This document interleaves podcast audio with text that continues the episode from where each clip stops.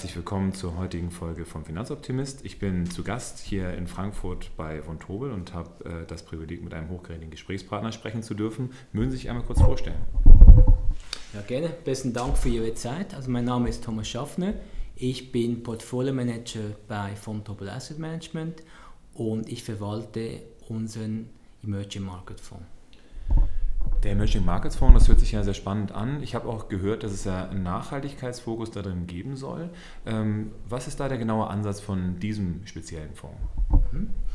Bei unserem Fonds verbinden wir verschiedene Gesichtspunkte. Also unser Fonds möchte gerne vier wichtige Punkte abdecken. Wir möchten nur in führende Unternehmen investieren. Führend heißt in Bezug auf die Rendite, welche sie generieren können aber auch führend in Bezug auf ihre Wettbewerbsposition. Wir berücksichtigen in unserer Analyse auch Nachhaltigkeitskriterien. Wir möchten also nur in Firmen investieren, welche unsere Anforderungen in Bezug auf die Nachhaltigkeit erfüllen. Wir denken, dass diese Firmen den Markt längerfristig schlagen werden. Das hört sich ja sehr spannend an. Es gibt ja sehr häufig die ähm, Situation, dass die Menschen behaupten, dass äh, nachhaltiges Investieren dann weniger Rendite bringt. Aber das äh, ist ja, ich meine, von Tobel ist jetzt auch nicht irgendein Haus, sondern auch äh, ja, ein sehr traditionsreiches Haus. Wenn selbst Sie das sagen, macht mir das natürlich Hoffnung, dass es in Zukunft mehr Investoren gibt, die in die Richtung gehen. Mit dem Bereich Emerging Markets wird ja sehr häufig eben eher skeptisch gesehen, weil gerade in dem Bereich ja viele Dinge auch nicht so menschenrechtskonform ablaufen. Ähm, Gibt es da irgendwelche Punkte, wo Sie sagen, da würden Sie nicht investieren oder gibt es irgendwelche Dinge, die Sie besonders im Fokus haben? Ich glaube, dass in Emerging Markets Nachhaltigkeitsgesichtspunkte besonders wichtig sind, weil wir brauchen eigentlich Nachhaltigkeit aufgrund von zwei Hauptargumenten. Einerseits haben wir festgestellt, dass Firmen, welche gut abschneiden in Bezug auf die Nachhaltigkeit, auch sehr gut abschneiden in anderen operativen Bereichen oder einfach gesagt, besser geführt sind. Auf der anderen Seite sehen wir auch die Nachhaltigkeit als wichtiges Werkzeug für das Risikomanagement, weil wir möchten sicherstellen, dass wir nicht in Firmen investieren, welche ein Problem bekommen, zum Beispiel weil sie Umweltauflagen nicht erfüllen oder die Transaktionen durchführen, die zu Ungunsten der Minderheitsaktionäre sind, weil sie zum Beispiel jetzt im Corporate Governance Bereich schlecht sind. Mhm. Alles klar, das ist ja schon äh, sehr spezialisiert, das ist auf jeden Fall eine schöne Geschichte. Ähm, wir haben jetzt äh, uns ja vorhin im Vorfeld auch darüber unterhalten, es gibt ja auch bei Ihnen diese ESG-Kriterien, Environmental, Social and Governance. Und ähm, wenn ich es richtig verstanden habe, dann ist das ja auch unterschiedlich in jeweils der Branche, in der Sie sich bewegen. Ähm, mhm. Können Sie dazu zwei Worte sagen? Ja. Also wenn wir jetzt zum Beispiel ein Ölunternehmen anschauen oder ein Bergbauunternehmen, dort ist der Umweltaspekt besonders wichtig. Also wir schauen uns dann an, haben diese Unternehmen gute Umweltstandards, haben sie auch die entsprechenden Systeme implementiert, welche zum Beispiel Emissionen messen, welche Verschmutzungen messen und die auch sicherstellen, dass es dort zu keinen gravierenden Unfällen kommen kann. Deshalb jetzt für ein Grundstoffunternehmen bemessen wir den Bereich Umwelt die stärkste Gewichtung, aber natürlich auch soziale Aspekte wie auch Corporate Governance Aspekte sind wichtig. Wenn wir das jetzt mit einer Bank vergleichen, dort denken wir, dass einerseits die sozialen Aspekte sehr wichtig sind, aber auch die Corporate Governance Aspekte. Also wie ist das Unternehmen geführt, wie stark ist das Management, wie gut ist die Kontrolle, wie stark sind auch die Rechte der Minderheitsaktionäre, währenddem der Umweltbereich nicht so stark gewichtet wird wie zum Beispiel der Corporate Governance Bereich. Also für eine Bank zum Beispiel gewichten wir Umwelt mit 20% und Corporate Governance und soziale Aspekte mit je 40%. Okay. Was sind denn so die Bereiche, wo Soziales die übergeordnete Rolle spielt? Weil das ist ja, ähm, wenn Sie jetzt sagen, Umweltprobleme sind, ist ja klar, wenn ich Minenbetreiber mhm. oder äh, Öl habe, aber wo ist denn das Soziale denn vor allem ja. im Mittelpunkt? Also sozial ist relativ breit, aber umfasst auch sehr wichtige Kategorien. Also in den sozialen Bereich fällt der ganze Umgang mit den Local Communities, aber auch zum Beispiel jetzt Aspekte wie Kinderarbeit, das fällt in den sozialen Bereich oder aber auch das Verbot von jetzt Bestechung, das fällt auch in den sozialen Bereich. Ähm, jetzt haben wir den äh, Bereich Minderheitsaktionäre schon zweimal gehört. Äh, ab wann ist man denn Minderheitsaktionär, damit äh, die Menschen, die sich das jetzt anhören, auch verstehen, worum es geht? Also ein Minderheitsaktionär ist im Prinzip jeder Aktionär außer dem Eigentümer. In der Regel, wenn der Eigentümer mehr als 50 Prozent hat, könnte dies ein Nachteil sein, weil er kann dann Transaktionen durchführen, ohne dass die Minderheitsaktionäre, also in den meisten Fällen wir, darüber abstimmen können oder effektiv auch befragt werden. Deshalb ist es wichtig, dass wenn jetzt ein kontrollierender Aktionär vorhanden ist, dass auch da gewisse sogenannte Checks and Balances, also Kontrollen auch vorhanden sind, welche dann die Minderheitsaktionäre, also uns, dann schützen. Okay. Ich meine, äh, Großaktionäre, da kommen mir als allererstes dann so Themen wie Staatskonzerne irgendwie in den Hinterkopf, auch gerade im Emerging Markets Bereich. Mhm. Wie problematisch ist sowas? Also gibt es das häufiger oder ist es eher so, dass Sie da gar nicht investieren würden, wenn es ein Unternehmen ist, was vor allen Dingen in Staatskontrolle ist? Ja, das ist ein sehr wichtiger Punkt. Wir verfolgen eigentlich einen pragmatischen Ansatz, aber es ist wichtig. Entschuldigung, wenn ich da nachfrage, einen was für einen Ansatz? Einen relativ pragmatischen. Also wir, okay. wir, wir, schließen Staatsunternehmen nicht grundsätzlich aus, okay. aber wir schauen uns dann an, ist, wie ist die Macht kontrolliert, was sind jetzt die wirtschaftlichen Interessen des Konzerns und des Staates, haben die Minderheitsaktionäre und der Mehrheitsaktionär, also der Staat, die gleichen Interessen. Und hier gilt es auch festzuhalten, in gewissen Märkten sind die Minderheitsaktionäre sehr gut geschützt, also zum Beispiel in Hongkong, wenn eine Transaktion zwischen der Firma und dem Mehrheitsaktionär stattfindet, dürfen die Minderheitsaktionäre darüber abstimmen, ohne dass der Mehrheitsaktionär darüber abstimmen kann. Also eine gängige Problematik ist, dass Vermögensteile zum Beispiel zu teuer vom Mehrheitsaktionär an die börsenkotierte Firma verkauft werden. Okay. Ähm, wir haben uns jetzt auch äh, eben vorher schon äh, darüber unterhalten, dass ähm, bestimmte Dinge halt No-Go-Areas sind. Äh, ne, das Thema äh, Kinderarbeit, ausbeuterische Kinderarbeit ist ein Thema. Ähm, aber Sie haben ja auch bestimmt, ähm, bestimmte Branchen, die Sie ausschließen mhm. würden. Mhm. Können, wir, können Sie dazu zwei Sätze sagen? Also zum Beispiel, wir investieren nicht in Unternehmen im Tabakbereich. Okay, woran liegt das genau? Wir können eigentlich Tabakkonsum relativ wenig abgewinnen, weil wir sehen eigentlich keine jetzt langfristigen Vorteile weder für die, für die Konsumenten von, von Tabakprodukten, im Gegenteil. Wir alle wissen, dass es am Schluss tödlich endet und dass man die Anbauflächen für Besseres und Produktives verwenden könnte. Deshalb investieren wir nicht in Tabakunternehmen. Mhm. Äh, Finde ich sehr spannend. Also ich mache ja selber auch Vorträge zu dem Thema nachhaltige Geldanlage und ähm, da habe ich Tabak dann sehr häufig eben auch als eine der Problematiken. Ähm, von daher finde ich das natürlich sehr, sehr gut. Ähm, was ist denn im, äh, insgesamt so der, die Region, in der man insgesamt investiert sein kann? Also Emerging Markets, das hört sich jetzt für viele Leute irgendwie an wie, ich sage es mal, Afrika oder sowas. Mhm. Aber was sind denn so die Bereiche, in die investiert werden kann? Also die größten Blöcke sind sicherlich in Asien, jetzt China, Südkorea, Indien, dann in Europa ist, oder in Osteuropa ist Russland das größte Land. Afrika gehört auch dazu. Afrika ist vor allem Südafrika, aber dann natürlich auch Lateinamerika, also zum Beispiel Mexiko, Brasilien sind dort die großen Länder. Und äh, gibt es dann bestimmte Branchen, die besonders prädestiniert sind dafür, dass man da als nachhaltiger Investor reingeht? Theoretisch gesehen eigentlich nein, aber natürlich jetzt Branchen, welche in Bereichen tätig sind, die die Umwelt sehr stark belasten, wie zum Beispiel Öl oder auch Grundstoffe, dort ist es relativ gesehen schwieriger, um gute Unternehmungen zu finden, die dann unsere Kriterien erfüllen. Wenn wir jetzt Unternehmen anschauen, die höherwertige Güter produzieren, wie jetzt zum Beispiel jetzt im Software-, Internetbereich. Diese Unternehmen sind natürlich darauf angewiesen, dass sie sehr gut qualifiziertes Personal finden. Und dieses Personal finden sie nur, wenn sie die Mitarbeiter natürlich sehr gut behandeln und auch als entsprechend gute Unternehmung gelten. Das ist vielleicht ein, jetzt ein sehr brutales Beispiel, wenn Sie als Internetunternehmen einen Top-Programmierer haben und der ist nicht glücklich mit seinem Job, dann geht er weiter. Mhm. Da kein Problem. Wenn Sie jetzt eine Kohlemine betreiben, haben die Arbeiter, die Sie dort beschäftigen, eigentlich keine andere Wahl in der Regel, als dort zu arbeiten und die sind dann auch nicht so flexibel und können nicht einfach auch den Job wechseln, wenn sie unzufrieden sind oder die Arbeit auch sehr gefährlich ist.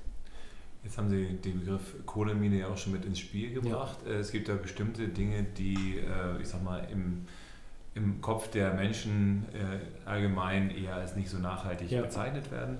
Ähm, Kohle könnte ja auch irgendwie so eine Thematik sein, aber sind Minenwerte denn nicht irgendwie schwieriger, um da rein zu investieren? Minen, also wir investieren eigentlich nicht in Kohle. Das ist auch etwas, was wir nicht als investierbar anschauen.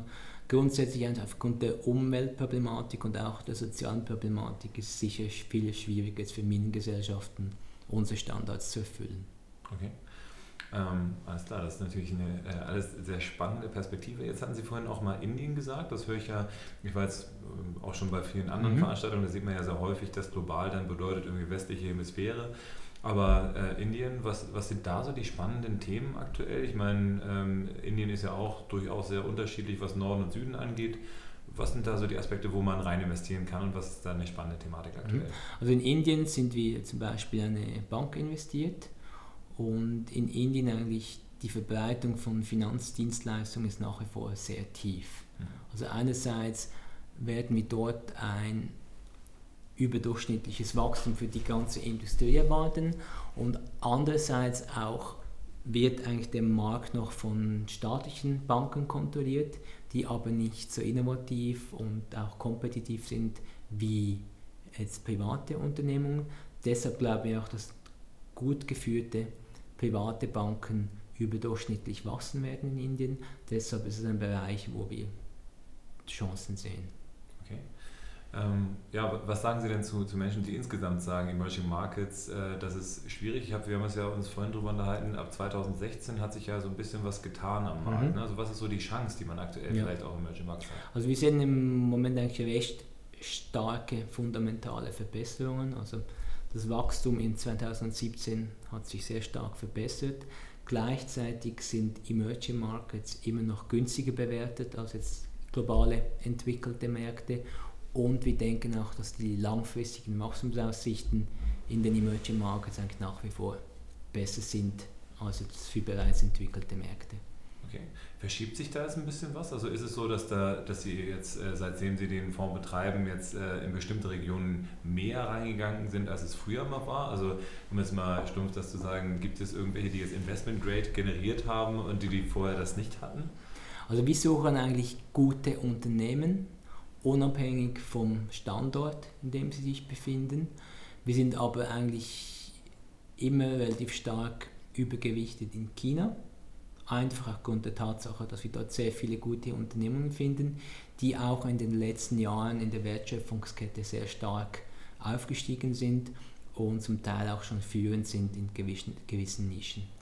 China, ähm, da kommt vielen Leuten ja vielleicht auch noch in den Hinterkopf, dass es ähm, ja eigentlich nur für die Chinesen wirklich sinnvoll ist zu investieren. Also wie läuft das da dann ab? Also kann man auch ganz normal eine, einen Anteil an einem chinesischen Unternehmen sich kaufen oder wie läuft das dann? Ja, also sie haben eigentlich in China verschiedene Märkte und verschiedene Aktienkategorien. Viele Aktien sind in Hongkong kotiert und Privatinvestoren zugänglich. Dann haben Sie einen weiteren Markt, das ist der sogenannte Asia-Markt. Und das sind Firmen, welche in Shanghai oder in Shenzhen gelistet sind. Und diese Firmen sind im Moment globalen Privatanlegern nicht zugänglich, aber wir als institutionelle Anleger, wir haben Zugang zu diesen Märkten. Das ist natürlich jetzt ein wirklich spannendes Thema. Wie ist es denn mit so einer Stimmrechtsausübung dort vor Ort? Also wenn ich mir jetzt in Shanghai eine Aktie kaufen könnte, theoretisch, sitze ich dann mit, äh, keine Ahnung was, mit Parteimitgliedern dann äh, in der Hauptversammlung oder wie läuft das da ab? Also mittlerweile gibt es auch in China eigentlich sehr viele private Unternehmungen und die Stimmrechtsausübung delegieren wir an einen Partner, der dann vor Ort dann unsere Stimmrechte wahrnimmt. Okay. Ist es äh, immer so bei, bei den Sachen? Also üben Sie Stimmrecht äh, immer aus? Weil es gibt ja auch verschiedenste Ansätze bei Nachhaltigkeitsinvestments. Also es gibt ja auch manche Stimmen, die sagen, wir investieren da sowieso in ein gutes Unternehmen, warum sollen wir denn unser Stimmrecht ausüben? Wie sehen Sie das? Ja, wir üben unsere Stimme, Stimmrechte aktiv aus und wir suchen natürlich auch den Dialog mit Management. Also wenn jetzt bei einer Unternehmung, die vielleicht eine gute Unternehmung ist, gewisse Schwächen identifizieren können, dann werden wir das Management auch darauf an, ansprechen und versuchen dort Einfluss zu nehmen. Äh, in Form von, dass man sagt, wir geben eine gute Ratschläge von außen oder wie, wie, muss man sich das vorstellen? Sie kommen dann dahin und sagen, hey, in Europa würde es so und so ablaufen oder wie funktioniert sowas? Genau, ja. Ach, was ist spannend. Okay, ja, klasse. Äh, Natürlich, wenn das nur wir erzählen, dann sagen sie, ja gut, danke. Aber wenn Sie das gleiche Thema mehrmals von verschiedenen Investoren hören, dann vielleicht lässt sich dann etwas bewirken. Arbeitet man denn dann auch mit anderen Teilnehmern zusammen? Also ich sag mal, wenn äh, Sie als von Tobi jetzt sagen, ich habe ähm, andere Fondsgesellschaft XY, äh, zum Beispiel, es kann auch was DWS und DECA, sehe ich jetzt hier gerade aus dem Fenster raus, äh, geht man dann zusammen hin und in der Hauptversammlung und spricht dann hinter verschlossenen Türen mit dem Management oder ist es nicht, äh, dass man sich koordiniert? Wir arbeiten auch mit einer anderen Firma zusammen, die sich auf das sogenannte Engagement, also Einfluss auf die Firmen zu nehmen, spezialisiert hat und die poolt dann auch die Interessen von unterschiedlichen Investoren und spricht Management darauf an. Gibt es denn auch Erfolgsstories, wo man sagen würde, da hat das wirklich was, also ich gehe, ich gehe davon aus, dass es so ist, aber was ist so Ihre Lieblingserfolgsstory, wo Sie sagen würden, da haben wir was bewegt? Ja, da gibt es sicher einige Stories und einfach grundsätzlich, wenn die Firmen den Druck spüren, dann bewegt sich mit der Zeit auch etwas. Also viele Sachen in Bezug auf den ganzen Disclosure, also die Publikation der Informationen, da hat sich doch schon einiges getan okay. in, in, letzter Zeit. Das heißt, die Transparenz wächst? Die ne? wächst, ja. Aus meiner Wahrnehmung ist natürlich die Transparenz auch der erste Schritt zur Nachhaltigkeit, weil ohne Transparenz kann man natürlich auch nichts sinnvoll machen, sonst kriegt man irgendwelche Deepwater Horizon Probleme, dass genau. dann äh, irgendwelche genau. Katastrophen passieren. Ja. Okay, ähm, wie professionell werden denn solche Sachen jetzt mittlerweile betrieben? Also ich meine, jetzt wenn ich äh, so äh, in bestimmte Regionen gehe, dann kann ich mir auch vorstellen, dass da irgendwelche Sicherheitsstandards nicht so gut eingehalten werden. Wenn man jetzt so in der Textilbranche unterwegs ist, dann gibt es ja immer wieder auch Probleme.